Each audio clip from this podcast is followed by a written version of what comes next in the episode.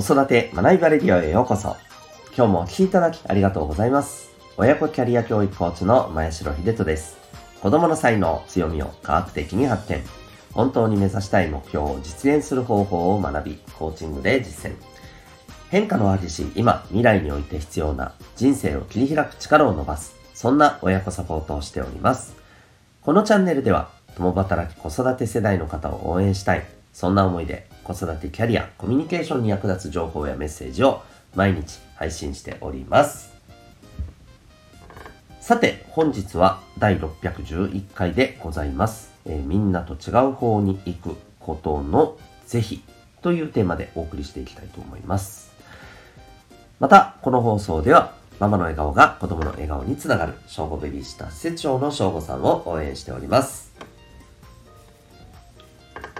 さて、今日はですね、えー、っと、まあ、みんなと同じであるべき、違うである、違うであるべきって変な日本語ですね。えー、違うべきか、みたいな。まあ、そんなことについて、えー、ちょっとお話できたらなと思っております。まあ、これ、結構、なんだろうな、大事な視点だと思うんですよね。えー、例えば、まあ、子供たちっていう目線で見たときに、えーまあ、周りと違う自分でいることで、うん、まあ目立つとか、うん、自分ってこういうキャラクターっていうこの立ち位置を得られるとかね、うん。まあ、そういった作用があるじゃないですか。えー、ただ、まあ、マイナスに働いちゃうと、まあ、クラスから浮いた存在になってしまうとかね。ともするとそれで周りから、まあ、あまりいい目で見られなかったり人間関係っていうことにマイナスに、影響したり。っていうこともあったりすると。また、あの、これは大人の世界でも同じことが言えますよね。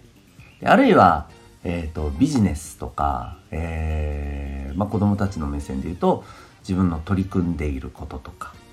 うん、で、やっぱ人と違うことをすることによって、うん、なんかこれもね、あの、自分の自身のいわゆる独自性ブランディングみたいなものにもなりますよね。うん、新しい商品やサービスをこう生み出すということにもつながるとそういうこともあったりすると思います。結果としてですけどね。はい、で、えっ、ー、とこのいわゆるまあ逆張りともね言われたりしますけれども、はいえー、みんなとまあ違う自分である違うことをするということがまああの子供たちが割とこういうことを考え出したりね、えー、行動として見せ始めたりっていうのはやっぱりこう小学校高学年中学年高学年ぐらいからあったりすると思うんですよね。でそれももちろん、えー、人によってやっぱりもうバラバラバラだと思います。うん。でこれについてですね、えー、まあ僕が思うのはですねあの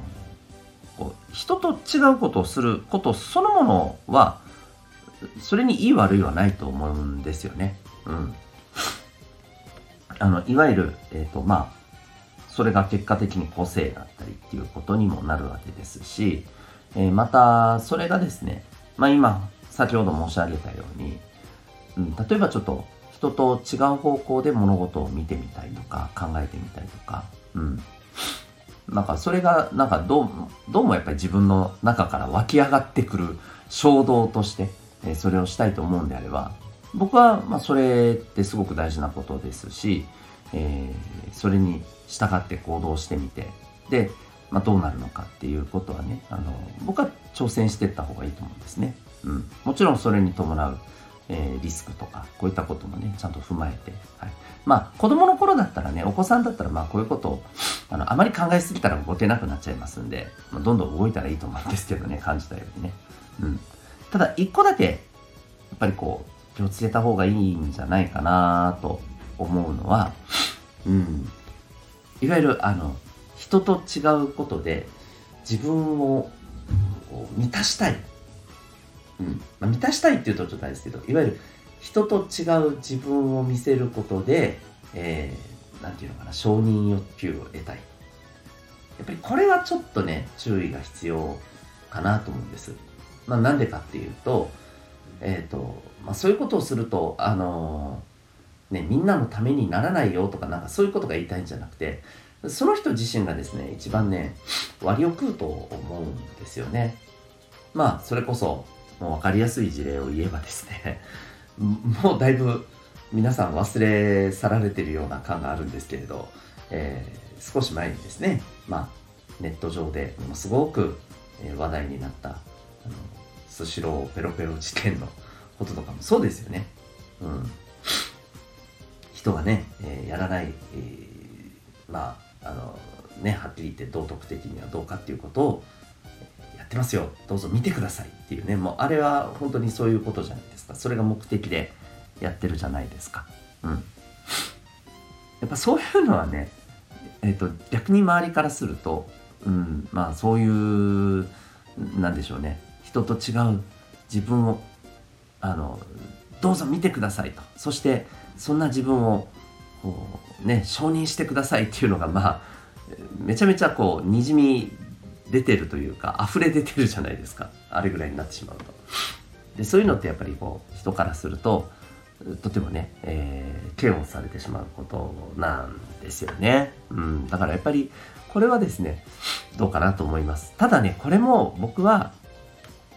正直言うとその子供の頃に例えば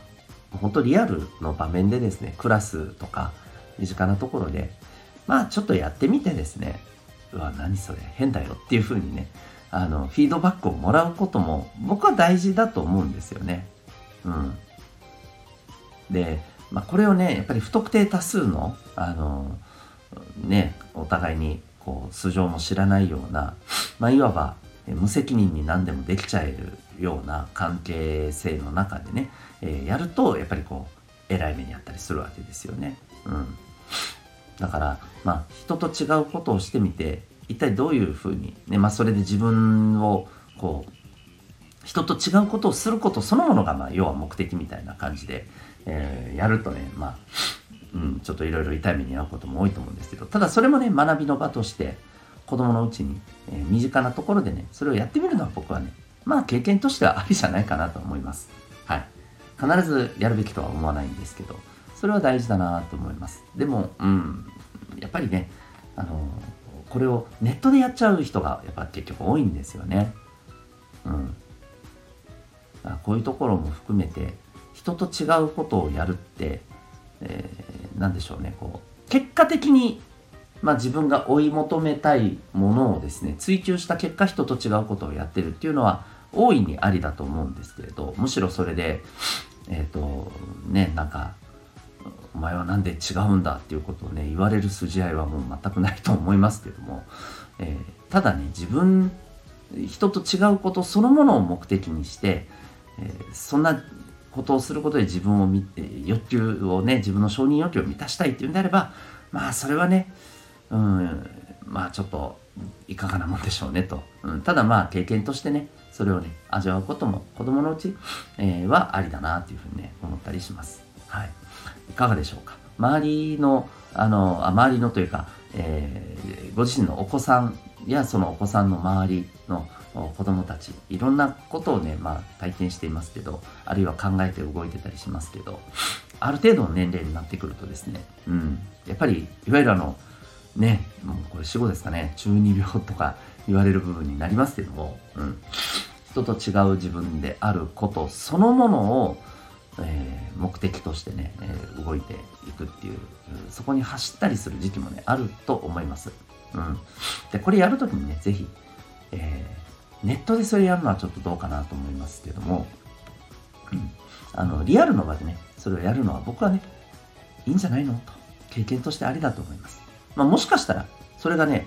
えー、実は、まあ、自分自身の持っている特性、キャラクターを、実はね、あの光らせるような結果になるかもしれません。だから本当にあの、その、ね、逆張りをする行動自体が必ずしもね、なんかネガティブだとは限らないと僕は思ってます。はい、やっぱりこう行動があって、えー、周りとの関係性があってそれに沿った反応があってで、結果どうなるか。うん。もうそれ次第だろうなっていうふうにね、思ってますので、はい。トライしてみるのはね、いいんじゃないかなというふうに思います。ということで、今日はですね、えー、まあ、人と違うことみんなと違う方に行くことの、まあ、ぜひそんなテーマでお送りいたしました最後にお知らせをさせてくださいはい今の今日のお話の中にもですね、えー、まあ、人と結果的にね違うことをこうあの欲するようなね、えー、そういう特性を持つ方もいます。はい。で、えっ、ー、と、まあ、そういう方って、なんて言うんでしょうね。まあ、自然とね、えー、花があったりするような方もいらっしゃるんですよ。これ実はね。うん。まあ、えー、そうですね。これはあの、えっ、と、人と違う自分で痛いんだ、痛いんだっていうふうにやるというよりも、あの、もっとこれを、えナチュラルにやっていると。うん。な結果としてね無理がないし無理がないから周りにもねあの自然と